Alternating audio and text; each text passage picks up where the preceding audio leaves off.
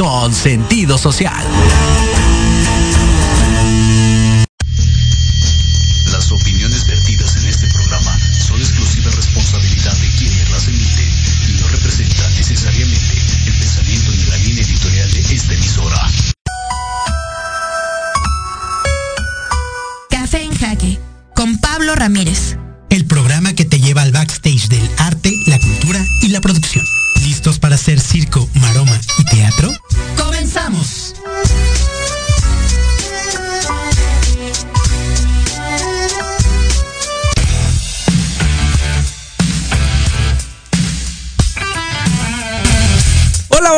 ¿Cómo están? Muy buenos días. Jueves 24 de febrero del 2022, 11 de la mañana, 3 minutos. Te saluda Pablo Fernando Ramírez en esto que se llama Café en Jaque, que como cada jueves a través de Proyecto Radio MX, disfrutamos muchos de acompañarles para mostrarles compartirles y chismear un poquito de lo que sucede en el mundo del espectáculo, en el backstage, qué pasa en la producción, qué pasa con los gestores culturales de este país. Te recuerdo que todas las eh, los contactos a través de las diferentes redes sociales los puedes encontrar en Instagram y en Facebook como arroba Proyecto Radio MX y por supuesto arroba Café en Jaque. Ahí nos encuentras, ahí puedes ver todo lo que está de nuestros invitados, porque como siempre cada jueves tenemos invitados de lujísimo.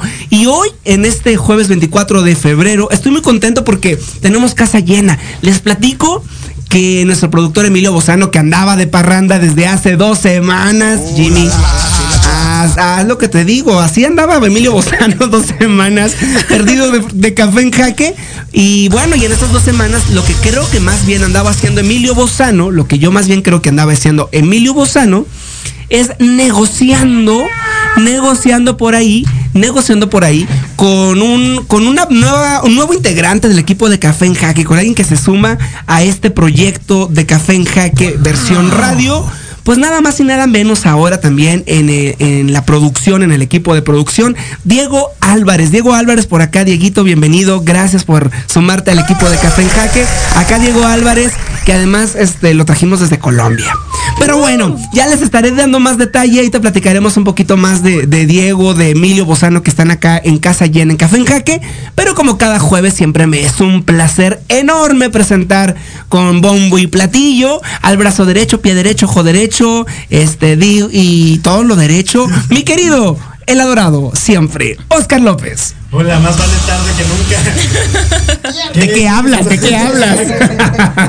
qué gusto estar aquí de nuevo en la, en la cabina de Jacaf. De, ahora sí me escucho. Es que no me estaba escuchando y se estaba. Yo no tenía retorno. Bueno, qué gusto estar de nuevo en la cabina de Café en Jaque como cada jueves, con estos invitados increíbles, con nuestro equipo de producción ya completo. Ahora, pues bueno, que, sigamos con este cada vez más grande. Cada vez más grande. También saludos a Dianita Márquez, este, quien es parte del equipo de producción de Café en Jaque, que pues digamos que trae temas familiares muy bonitos en los que anda entretenida y que por eso no nos ha acompañado acá en la cabina. Y también por ahí a Gaby González y a Lucy Castillo también. Y a Alex Zamora, siempre parte del equipo que hacen posible este proyecto. Oscar Alejandro, hoy es jueves 24 de febrero lamentablemente eh, apenas eh, la noche de ayer eh, arrancó la invasión y la operación militar de Rusia en Ucrania tema que a todo el mundo nos tiene nos tiene pues muy muy muy alarmados muy este muy impactados de, lo que pues podría avecinarse como una tercera guerra mundial que esperemos que, las relaciones diplomáticas y, y los tratados de paz se pueden se puedan y lleguen a buen término muy pronto salvo esa noticia, creo que tenemos cosas muy buenas. Así es, esta, esta cosa, el, el, fin del mundo en episodios no está tan divertido. Pero bueno. seguramente Kafka, todos... seguramente Franz Kafka estará muy, muy divertido, donde quiera que esté.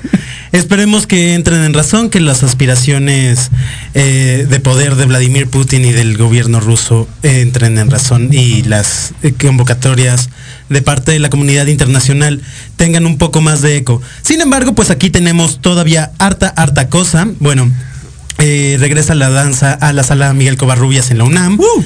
El FIG UNAM también anuncia ya sobre su cercanía bastante de su programación y pues muchas, muchas otras cosas, recomendaciones de libros, música nueva. Y también, y también Ciudad de México ya oficialmente está anunciada como el estado invitado para el Festival Internacional Cervantino, que por ahí dicen los chismes, Oscar Alejandro, que tú y todo el equipo de Café en Jaque por ahí andará presente. Así es, imagínense, qué mejor invitado que la Ciudad de México. Eso. los chilangos dominando el mundo, de eso va. Toda la chilanga banda por allá. Oscar Alejandro, como cada jueves en Café en Jaque tenemos invitados de primerísima, de primera talla, y hoy no es la excepción. Estamos muy contentos porque hoy tenemos a una mujer, ¿qué digo mujer? Un mujerón en la cabina de Café en Jaque. ¿De quién se trata, Oscar López? Miren, ella es fotógrafa y humanista, se dedica a la gestión cultural, producción y logística de eventos. Ha detonado diversos proyectos culturales desde y para la comunidad, con proyectos con la Universidad Autónoma Metropolitana. Su nombre es Nini Besalas. Nini Besalas en cabina de Café Jaque. Hola, hola, muy buen día. Muchas gracias por, por esta invitación. Estoy muy contenta de poder compartir con amigos tan queridos y colaboradores tan hermosos que, que hemos hecho proyectos muy bonitos, que siempre trabajar con ustedes y participar en cualquier cosa con ustedes es un placer. Muchas gracias. Nini, Besalas, eh, toda una gestora cultural, además amante de, la lucha por, los derechos humanos en diferentes rubros en México, una experta en la producción en temas de jazz. Nunca habíamos tenido a alguien en la cabina que hiciera producción para temas de jazz, ¿no? No, es también uno de los grandes, grandes aportes que nos puede hacer este día. Nini Besalas, bienvenida a Café en Jaque. Y yo quisiera preguntar antes de irnos a nuestro primer corte, yo quiero partir de esta pregunta. Dime, dime. Ya nosotros presentamos a Nini Besalas, ya dijimos todo lo que su trayectoria eh, la acompaña y de lo que de ella se trata pero quisiera escucharlo de tu propia voz. Nini Besalas, ¿en qué momento te involucras? ¿En qué momento dices mi rock and roll? Es el tema de la gestión cultural, la música. Fíjate que la música y la producción siempre estuvieron en mi vida. Mi mamá es cantante y mi papá es productor. Entonces, digamos, crecí entre así jugando con micrófonos y había cables en la casa. Había como siempre algún evento o algo a donde acercarse y conocer desde desde esos escenarios donde todavía no pasa nada, pero todo el mundo está trabajando para que pase. Siempre te tocaba hacer la tarea los domingos después de hacer un evento y que te tocaba que tu papá fuera. Y conforme fui creciendo, me fui involucrando en proyectos desde la preparatoria, en la universidad, este, con casas de cultura. Principalmente en Iztapalapa hay una casa de cultura que se llama Imaginarte, este, con la que me he involucrado como voluntaria y estaba de repente ahí de improvisando de ingeniera de audio, improvisando de tal. Y este, y a partir de eso, y mi incursión en antropología social. O sea que tú, o sea que tú de niña eras de las que agarraba el cepillo y cantaba. Sí, sí, sí, sí, sí. o sea, mi mamá estaba practicando y tenía sus ensayos. Y, y, siempre yo recuerdo así las fiestas familiares que mi mamá, a ver, ¿qué vamos a hacer para todos? Entonces mi mamá ahí andaba de, este, de productora organizando a todos los primitos y hacíamos show para el abuelo, para el Día del Padre, para el Día de la Madre, para cualquier cosa. Entonces de repente, o sea, por favor dime de niña, por favor dime tú cuando eras niña y que jugabas a esto. ¿A, quién imitabas? Porque todos imitábamos a alguien. Yo he de decir que tristemente imitaba a Martín Rica. Pues crecimos, o sea, crecimos con amigos por siempre, ¿no? Belinda, o sea, Dios. A que tú. Y no, pregúntale a Oscar. Oscar tiene una gran cercanía con el mundo de Televisa de esa época. Fíjate que, fíjate que justo, o sea, siempre mi mamá estuvo muy cerca de alguna manera y presentando proyectos y, pensando como en proyectos como para niños, ¿no? Entonces siempre éramos conejillo de para todo, ¿no? Pero sí me gustaba muchísimo Belinda de niña, me gustaba muchísimo como, pues todo Televisa Niños yo creo que me lo eché. Y supongo que Cristian Nodal ha de, decir, pasó. Lo lamento, Cristian Nodal, perdón. Discúlpanos. Pero bueno, ¿qué le Porque yo creo que la línea que es muy delgada entre claro, naturalmente tendrá una vena artística, un talento. justo hace, antes de entrar al aire decíamos que en el equipo de Café en Jaque, todos tenemos una vena artística, todos cantan, bailan y por lo menos todos, todos actuamos y hacemos pancho. Exactamente. y entonces en tu caso, Ninive, ¿en qué momento de tu, de tu desarrollo identificas el no ser un ejecutante de las artes? Porque digo, si tu mamá era, era músico y me nos queda claro que tú cantas y que le hacías a, a la artisteada ¿En qué momento tu, tu camino se va hacia el mundo de la producción? Pues fíjate, eh, desde la prepa empecé a trabajar con colectivos de estudiantes en eventos culturales, ¿no? Que invitábamos a, sí, que el Mastuerzo, que, que la bandilla de ahí, ¿no? Pero yo recuerdo muchísimo que llevaba, estaba en el segundo trimestre de la carrera de antropología social en la UAM Iztapalapa y una amiga quiso hacer una feria del trueque. Entonces, ella era muy creativa, las otras empezaron a armar los talleres y yo empecé a hacer la, la que hablaba con, la coordinadora de la carrera, la que le tocó hablar con los técnicos, la que así, y de repente yo era feliz así de, ah, vamos a pedir que las mesas, que vamos a pedir el audio, que vamos a pedir no sé qué, que el catering, ¿dónde ponemos esto, no? Y yo me acuerdo muy claro que pudimos hacer cinco este, que eran ferias del trueque, con bandas, talleres, todo el, mercado del trueque. Y el primero fue con 600 personas. Ya los otros venían de otras universidades y llegaban hasta mil personas, cinco bandas en un día. Obviamente. ¿Cuántos años tenías, Nínive?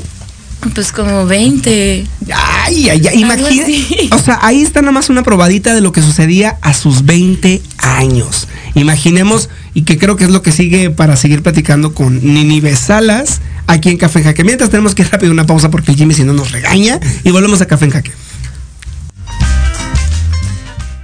En Proyecto Radio MX, tu opinión es importante un mensaje de voz vía WhatsApp al 55 64 18 82 80 con tu nombre y lugar de donde nos escuchas. Recuerda 55 64 18 82 80. Ahora te toca hablar a ti. Hola, soy Maggie Domínguez. Hola, soy Jorge Alberto Amador. Y juntos te invitamos al programa Finanzas Disruptivas. Los días jueves de 12 a 13 horas. Una nueva forma de ver las finanzas. Aquí, en Proyecto Radio MX con, sentido social.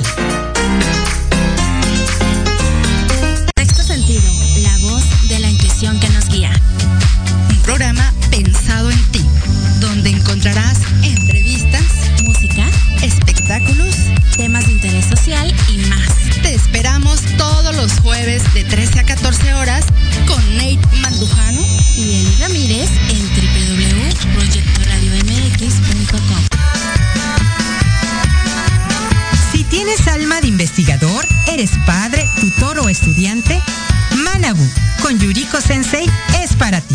Programa diseñado para hacer tu vida más fácil en las labores escolares. Escúchanos todos los jueves de 3 a 4 de la tarde en Proyecto Radio MX. Manabu, porque nunca dejamos de aprender.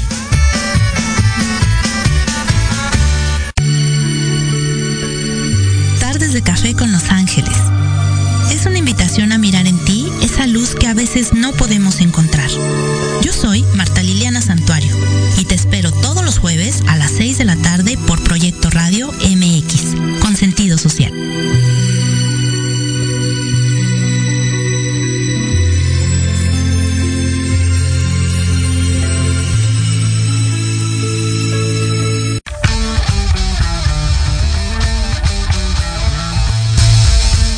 11 de la mañana, 16 minutos, tiempo a la Ciudad de México. Estamos de regreso en Café en Jaque platicando con nuestra queridísima amiga colaboradora y gestora cultural, Ninive Salas. Antes de irnos al corte, nos quedamos platicando de cómo fue que ella se inició en el tema de la autogestión y de la producción de eventos. Nos contabas por ahí la experiencia de la Guamizapalapa y de todo lo que hacías en estos mercados del trueque. Y Ninive, eso era tus 20 años. ¿En qué momento esa pasión por, porque pues nos tiene que gustar la pasión para andar en el chisme, ¿no? claro. si no, no, si no, no. Definitivamente. Si no, no sucede. ¿En qué momento se convierte esto en tu estilo de vida, en tu forma de vivir?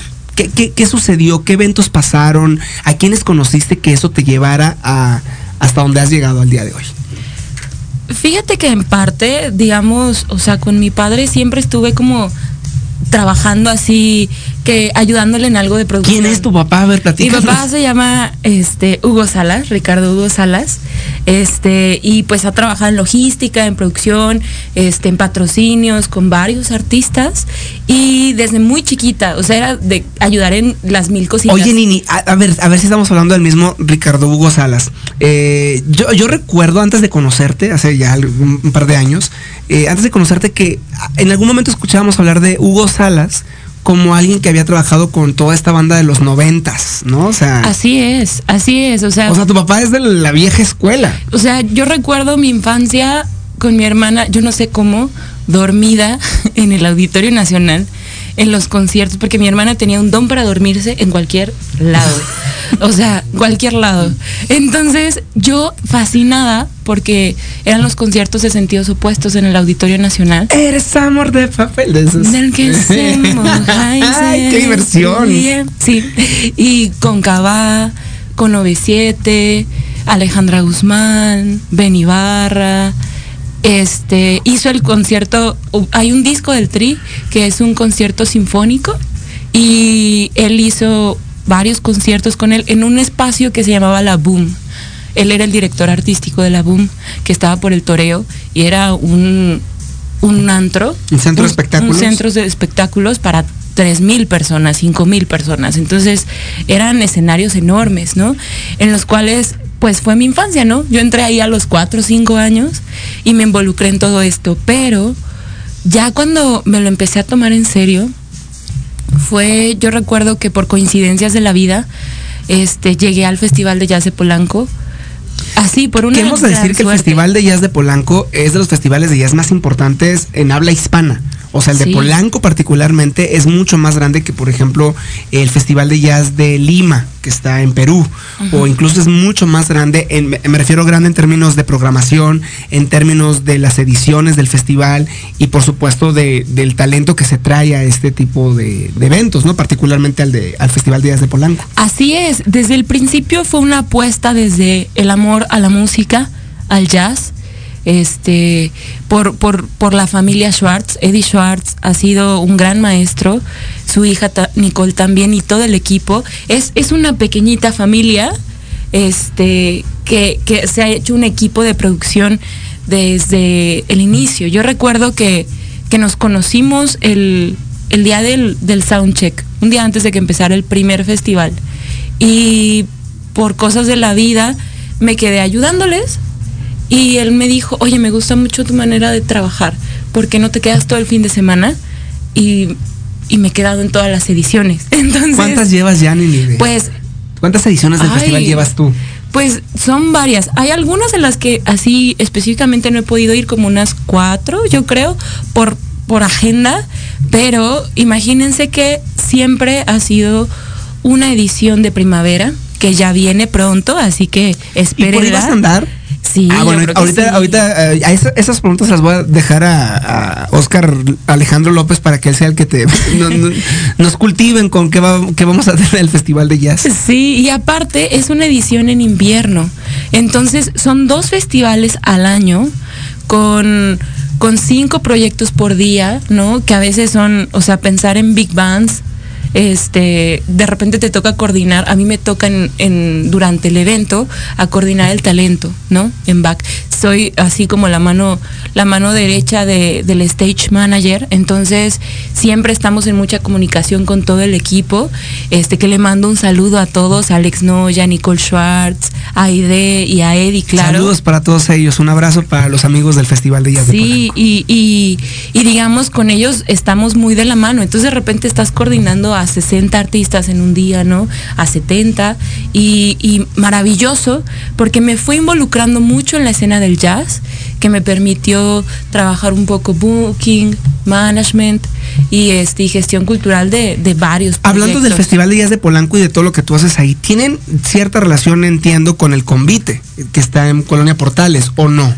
Porque también el convite se, se, convirtió como en un epicentro del jazz el de la Ciudad de México. Sí, la colonia Portales siempre ha tenido varios puntos ahí muy, muy referentes del jazz. Del jazz, exacto. Fíjate que más bien han sido grandes amistades. Algo muy importante que, que si uno descubre la Ciudad de México, hoy que estábamos este, hablando mucho de ella desde el inicio, vamos a encontrar varias redes redes de comunicación, redes de apoyo, redes en ciertos temas y que al final de, cierta manera terminas colaborando aunque no directamente siempre sea como tal cual algo establecido, así de tú y yo vamos a hacer mancuerna para el festival. Pero son, todos somos grandes amigos, los, hermanos Aguilar son también gestores impresionantes, tienen uno de los restaurantes más increíbles de la ciudad que ha resistido anúncialo, anúncialo, pandemia, la El convite y, también el café del convite es delicioso. Y también Osulama Café, que está en la Roma, este, son deliciosos. Tienen el mejor café y el mejor mm. pastel de toda la ciudad. Así que tienen que acercarse. Ahí nos veremos. Sí, sí, sí, pero siempre, fíjate que eso, o sea, hay espacios como, como el convite, el pizza jazz, este, la Casa Franca, este, antes estaba el Blue Monk, está el 5, y de repente como algunos se han hermanado más con otros, ahorita está Jazzatlán Capital en la Ciudad de México, en la Roma, y son espacios que terminan ayudando muchísimo a la, a la producción musical de jazz, que para, para los que no sepan, hay infinidad, cientos de proyectos de jazz con muchísima calidad con muchas vertientes y que, y que están esperando a que los escuchen, ¿no? Bueno, y es que finalmente el jazz es, es de los géneros más, más generosos, vaya, con, la música y con los mercados de la música, ¿no? recordemos que, no sé, em, eh, personajes emblemáticos, incluso de Estados Unidos, como, no sé, Nina Simón, salieron del jazz, ¿no? O vienen, de, vienen de la cultura del jazz que vino a revolucionar de ahí después de los 40 como toda la escena musical del mundo. Sí, y aparte pensar en, en, en, la trayectoria que ha tenido, la presencia que ha tenido el jazz desde hace varias décadas en el país, ¿no? Pensando que que, han sido generaciones y generaciones de artistas, ¿no? Que, que, han, que desde México han hecho su propia manera de hacer el jazz. Y entonces eh, vale muchísimo la pena acercarse, conocerlos. Justamente esta semana este, fue el aniversario de la muerte de un, de un, de un maravilloso pianista. Ay, este... Ay, se me olvidó, se me olvidó, se me olvidó, se me olvidó. Ahorita nos vamos a acordar del, pero en verdad han sido grandes generaciones, por ejemplo la familia Patrón, que desde Mario Patrón, padre, está Víctor Patrón, que es un gran pianista. ¿no? Y pensar también este como ahora en la escena que uno de los grandes maestros es Alex Mercado, por ejemplo. Sí. Eugenio. Eugenio. No. Ah, no, aparte de Eugenio, no, no, no, no, no. Es ay, ay, me van a regañar cuando el programa mis amigos. Pero bueno, algo que me queda muy claro de, tu cercanía con el mundo del jazz es que es tu puerta a, lo que es el mundo también de la producción y de la gestión cultural. Que justamente yo te quiero preguntar, Nini, en tu experiencia, ¿cuál es ese, ese momento o, el punto donde dices, esto es producción, al mismo tiempo es gestión cultural y al mismo tiempo ahí la estamos en defensa de una causa, ¿no? Es decir, en las artes como lenguaje, como medio de comunicación, las artes como lenguaje, nos invitan a discutir temas, a filosofar sobre, sobre problemas que están sucediendo en la sociedad, sobre lo que le pasa a los seres humanos. Y entonces e, e, eso, esa facilidad que nos da las artes, permite que existamos productores, que existamos gestores, que hagamos que sucedan eventos, que sucedan cosas donde las experiencias de quienes viven esos eventos pueda transformar vidas, puedan nutrir la, visión o ampliar el imaginario cultural. En, tu experiencia, Nínive, ¿cuáles han sido o dónde ves tú que hayas vivido mayormente e, este, e, estos puntos neurálgicos, donde se une la producción, la gestión cultural y la defensa de una causa? Fíjate que desde el colectivo Imaginarte, con, en, en Iztapalapa, mi mejor amiga era maestra y era como gestora de eventos ahí. Y me di cuenta que llevaban una trayectoria de 10 años en la cual comenzó con un libro club, con unas ganas de, de llevar algo más a una zona muy peligrosa de Iztapalapa muy difícil, ¿no? Donde no había ni, ni, drenaje, ni pavimento, y pensar en apostarle a algo más, a ese presente que iba a ser, que es un futuro ahora, ¿no? Y que he visto cómo se han podido este, salvar, digamos, de alguna manera, desde el arte, desde la cultura, como muchas infancias, ¿no? Que venían en contextos muy complejos. Y además, este, yo fui voluntaria muchísimos años este, en, el Museo del Palacio de Bellas Artes y, te tocaba meterte, adentrarte como en cómo había sido la gestión de cada artista. ¿no? Y, y, conocer no solo lo que había hecho Picasso, lo que había hecho Diego Rivera, lo que habían hecho los contemporáneos, como en su obra, sino cómo había sido su caminar. Y te dabas cuenta que había en el intermedio muchos intentos, ¿no? Muchos intentos por compartir, muchos intentos por dialogar, este, también acercarte a las personas ahí y que tú como mediadora, que eras guía, dabas información a las personas, eras el puente que acercaba a muchas personas que ven ese elefante blanco hermoso que es el Palacio de Bellas Artes como algo tan lejano claro, algo suyo. Ah, que, justo se veía como un elefante blanco. Yo creo que la, gran chamba que tenemos los gestores y los productores es hacer que si existen estos elefantes blancos no sean eso, sino es habitarlos, apropiarlos, vivirlos, asumirlos. Para eso es la labor de nosotros. Acercarlos a todos aquellos que lo pasean, que lo viven, que lo ven de lejos. Una de los, y creo que una de las grandes estrategias que a mí me ha tocado que en muchos, en muchos sedes de cultura es simplemente la libertad para que entren al baño esa libertad para que entren al baño es así como muchas veces en algunos espacios suele funcionar como para acercarlo. Entras a curiosidad, descubres. fíjate, jamás había pensado en eso, Oscar. ¿eh? O sea, qué que, buena la reflexión, porque partimos de, cosas tan complejas como entender que el Palacio de Bellas Artes era un signo de poder del porfiriato y que después era, era la referencia de la, de la alta élite en las artes. Sí, de lo moderno, con todo el arte. Y, y, que solamente era para un círculo así y acciones como esto jamás las había pensado desde ese lugar. Sí, y había muchos proyectos, fíjate, hubo una exposición preciosa que se llamaba Nosotros Fuimos del espacio. Y de lo y de la, y de, y de la fotografía de cómo era habitar ese espacio cuando estaban los estudios fotográficos enfrente del palacio o en el lote donde después se construyó y que se tomaron se tomaban fotos todo el mundo desde Zapata con toda su comitiva no y, y personas que buscaban una imagen cómo capturar a su familia, ¿no? Y, que es una apuesta, ¿no? Esos espacios este, actualmente y, toda la inversión que, que, se tiene en el área de cultura este, de la ciudad y del país para, pues para aprovechar esto, ¿no? Pues tendría que ser así, ¿no? Por ahí.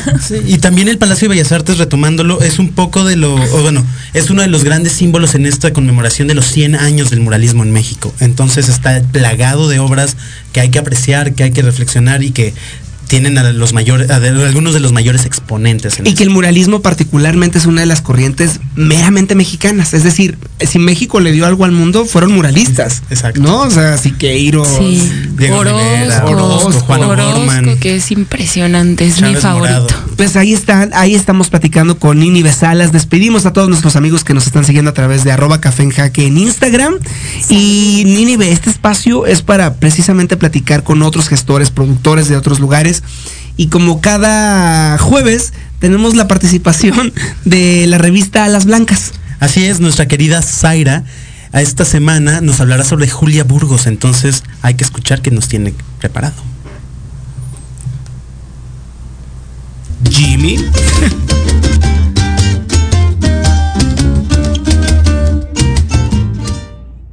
Morir conmigo misma, abandonada y sola en la más densa roca de una isla desierta.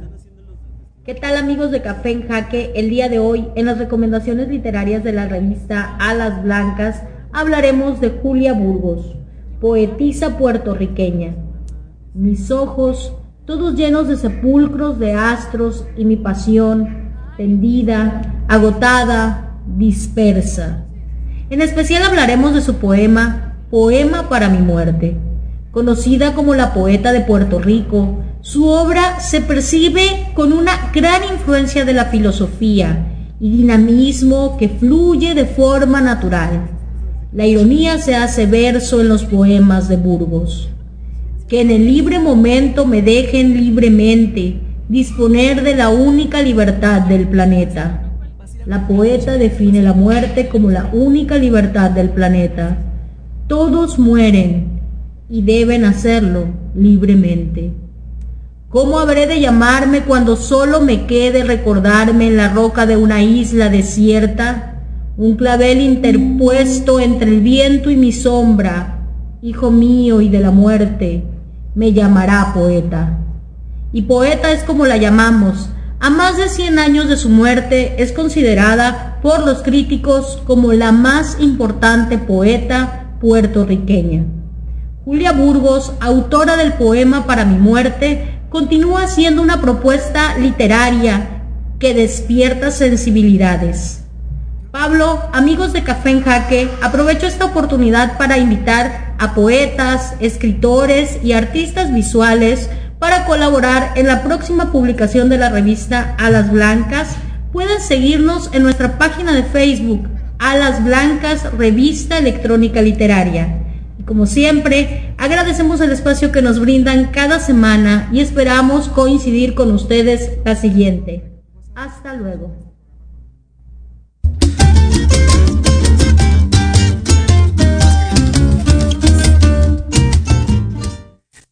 Y estamos de vuelta aquí en Café en Jaque, son las 11.33. Y pues vámonos directo a las efemérides.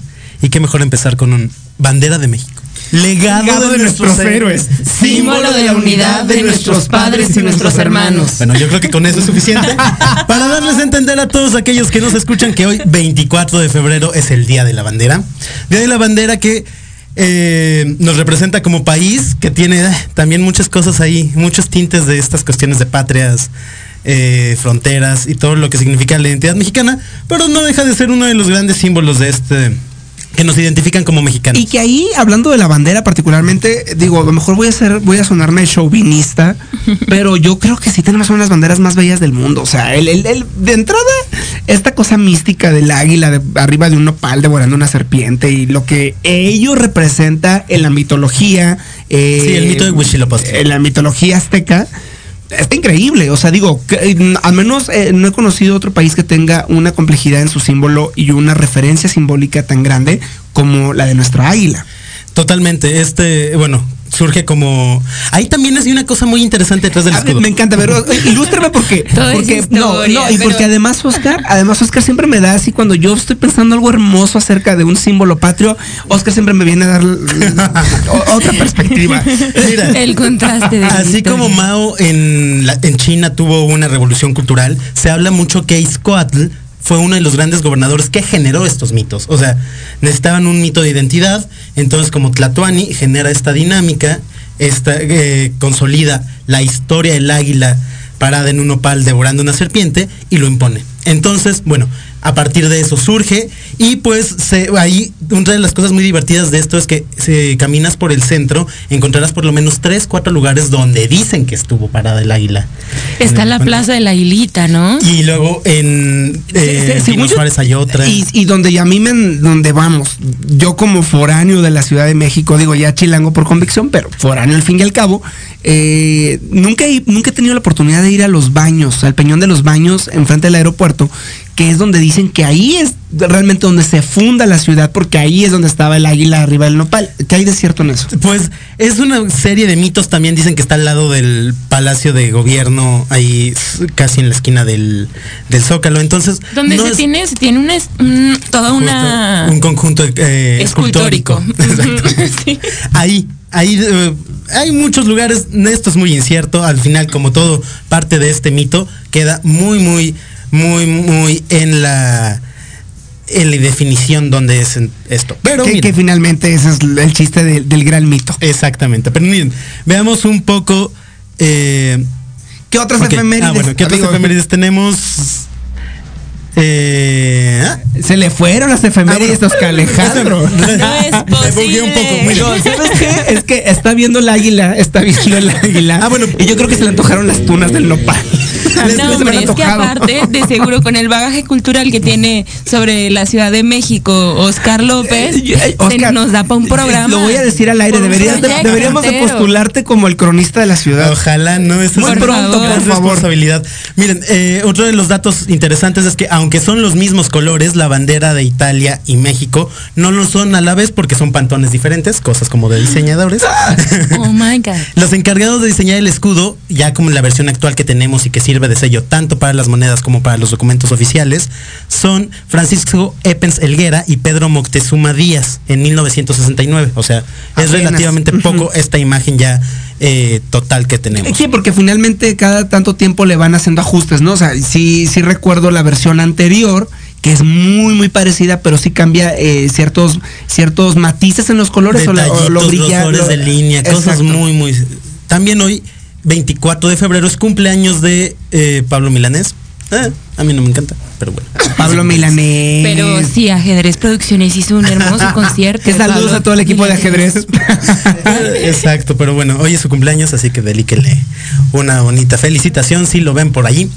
Y bueno, entre las muchas recomendaciones que tenemos para este fin de semana, hablamos que regresa eh, la danza a la sala Covarrubias con un espectáculo que estará, estará, digamos, siendo parte de todas estas actividades que retoman las actividades ya presenciales en la ciudad universitaria, como las retoman actividades en la Filmoteca con el ciclo de cine francés, retoman también algunas cuestiones presenciales con en el MUAC, entonces déjenme nada más encontrar el link porque he de confesar que se me perdió ahorita, ya lo tenía aquí abierto. No, pues. Oye, hablando, hablando, hablando de danza contemporánea, este, también en el Teatro de la Ciudad este fin de semana está, está un ciclo pensando como la, el inicio al ciclo de mujeres, eh, de, de- de ese ciclo dedicado a- al movimiento feminista desde la Secretaría de Cultura de la Ciudad de México.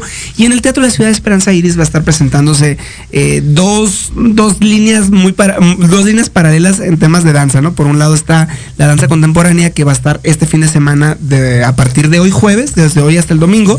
Hay espectáculos de danza contemporánea que yo personalmente no soy, me, me- me- me sé un neófito, me sé un ignorante.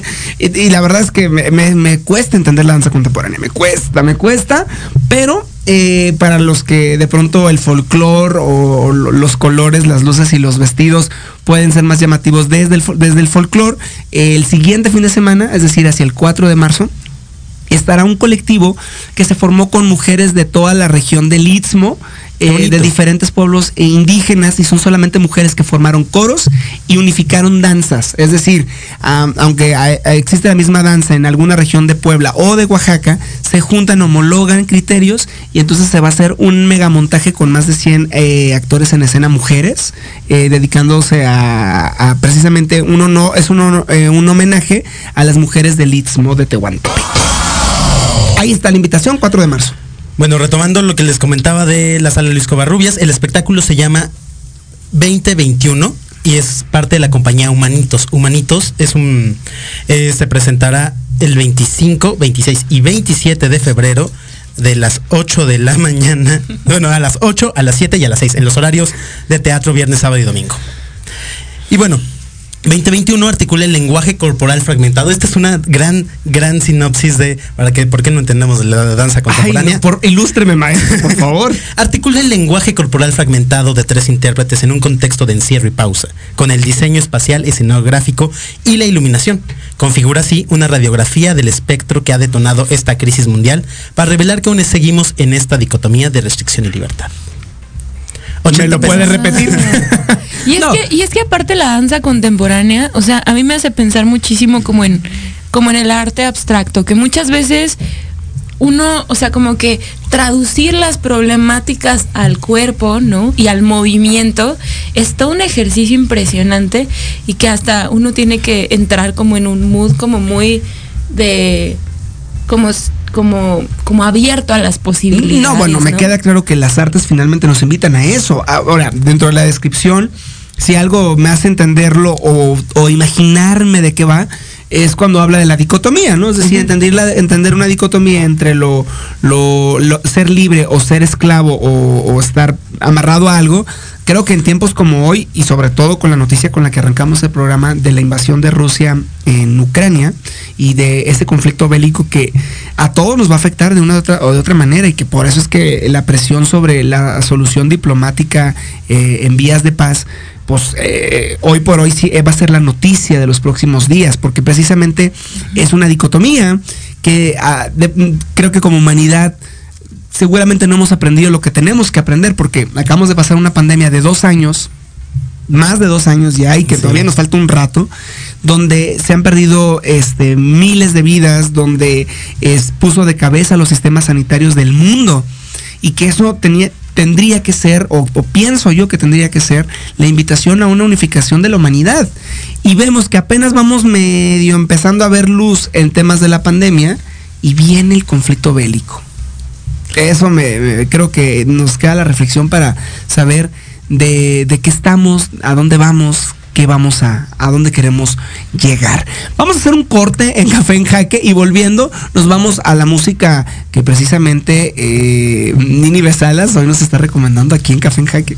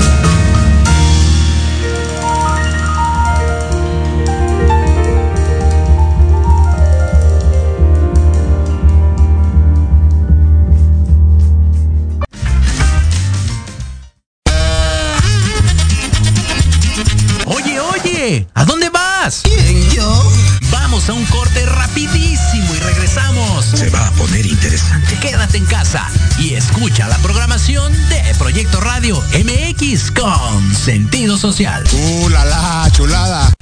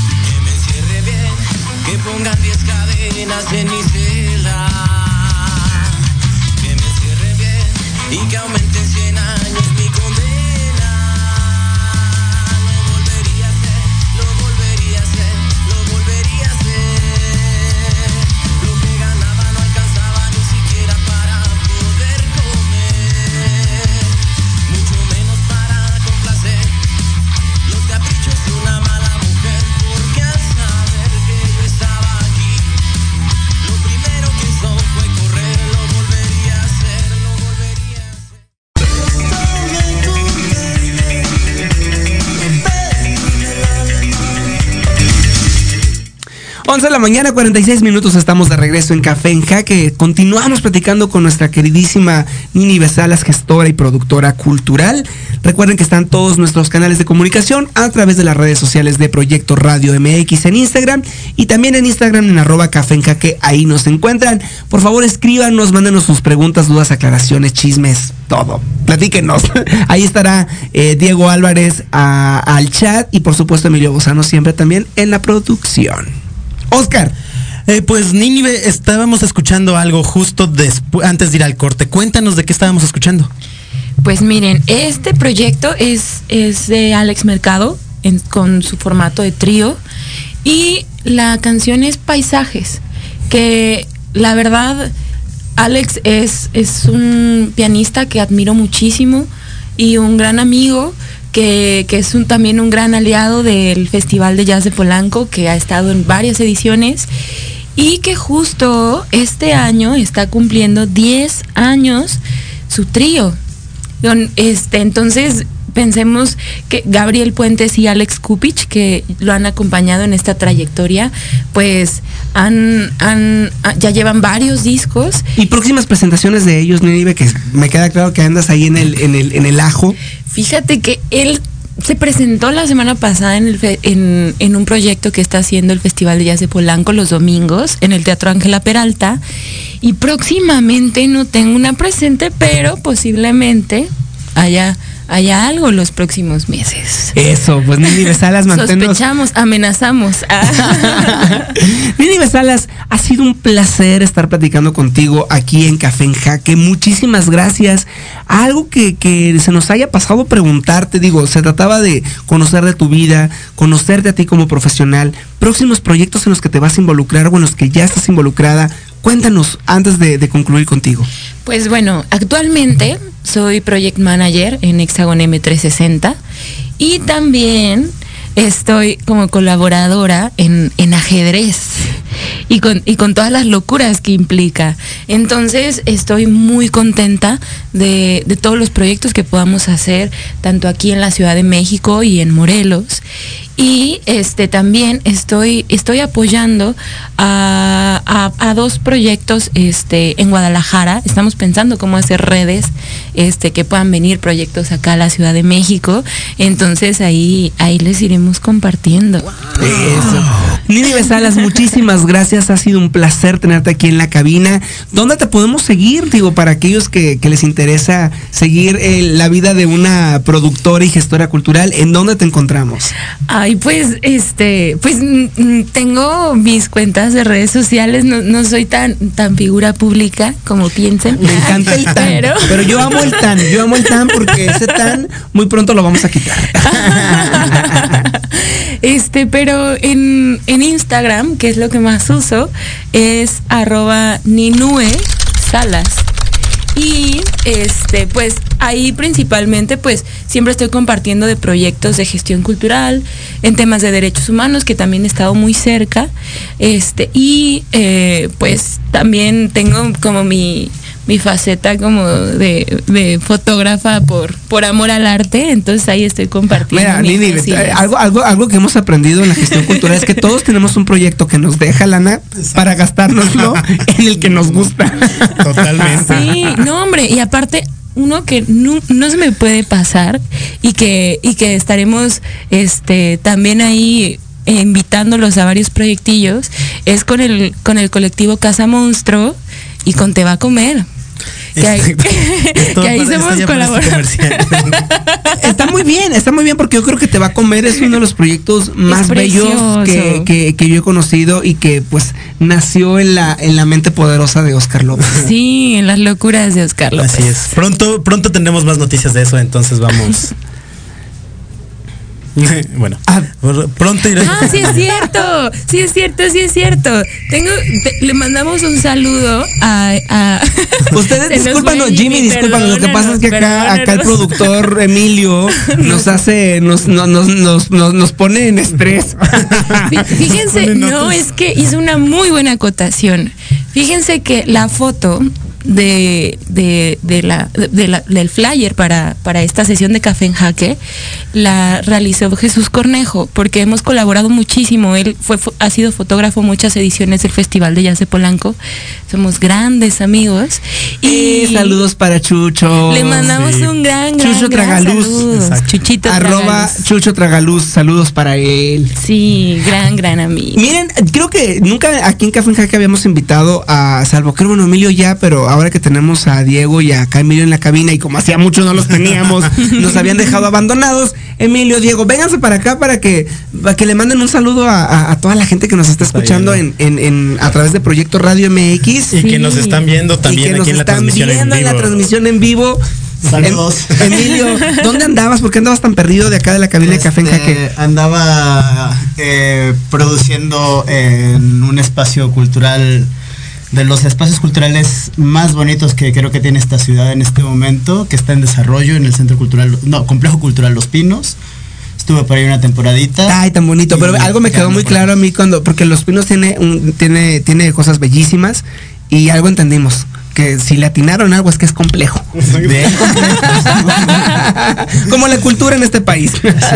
Ahí va la batería. Gracias, Emilio, te extrañábamos mucho por acá. Y también tenemos acá en, en- en- en la cabina de Café en Jaque a Dieguito Álvarez. Diego, ¿qué onda? ¿Cómo estás? ¿Qué andabas haciendo? ¿Qué andas haciendo por acá en México? Eh, bueno, pues primero un saludo para todos nuestros oyentes, las personas que nos están viendo. Eh, gracias a ustedes por darme la bienvenida. Acabo de llegar eh, a aportar un granito de arena y pues nada, espero que pasemos muy bien todos, ustedes desde, desde sus casas, desde sus lugares y nosotros desde aquí, desde la cabina. Ah, bueno, me parece muy bien. Diego, bienvenido, porque Diego se une al equipo de producción con nuestro productor general Emilio Bozano. Gracias, Diego, por acompañarnos y gracias por facilitar que Café en Jaque suceda. Vale, gracias a ustedes. Y a todos ustedes, Oscar, nos vamos con las últimas recomendaciones que tenemos ya para finalizar. Mira, justo hoy suceden dos grandes cosas en dos espacios muy importantes y representativos de la cultura en la Ciudad de México. Una es que a partir de hoy, jueves 24, se inaugura una muestra con los proyectos de Leiva. ¿Qué, es Leiva? Preguntarán ustedes. Es el laboratorio interdisciplinar de experimentación e innovación con videojuegos y arte interactivo.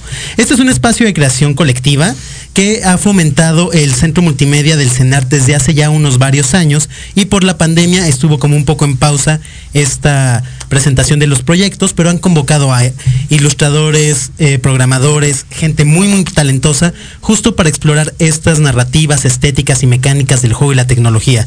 Entonces van a presentar 19 proyectos con temáticas como medio ambiente, culturas prehispánicas, salud mental, de todo. Y todo esto pueden acceder directamente desde sus casas, porque hoy sale al aire el libro, eh, digo, el, sitio, que es leiva.cenart.gov.mx. Leiva con V. Y con Y. No, y con I latina. Es L, L E I latina. Latina V A.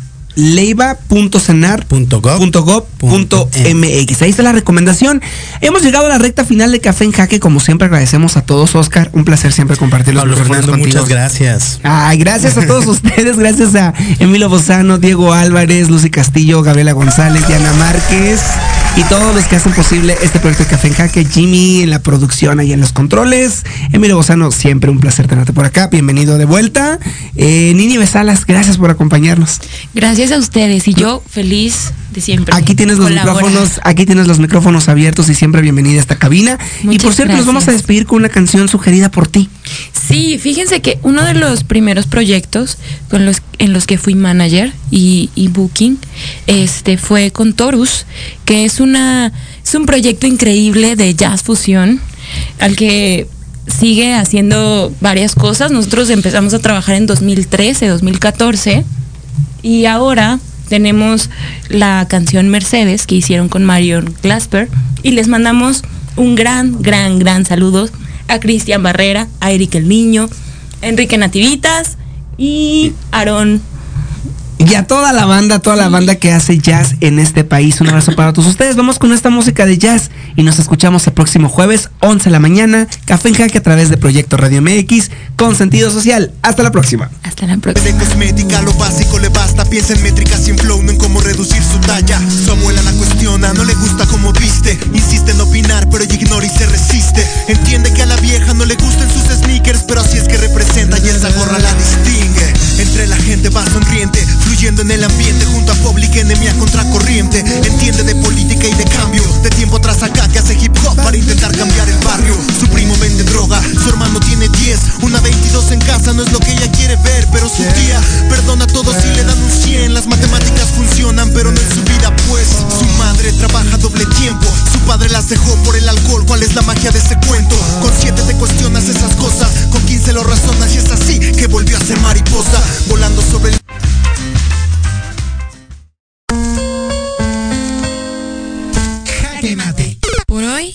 sido todo. Te damos las gracias por acompañarnos y te esperamos el próximo jueves en punto de las 11 de la mañana para más Café en Jaque con Pablo Ramírez. El programa de entrevista cultural sobre la escena artística de México y América Latina. Síguenos en Instagram como Pablo F. Ramírez 94 y como Café en Jaque.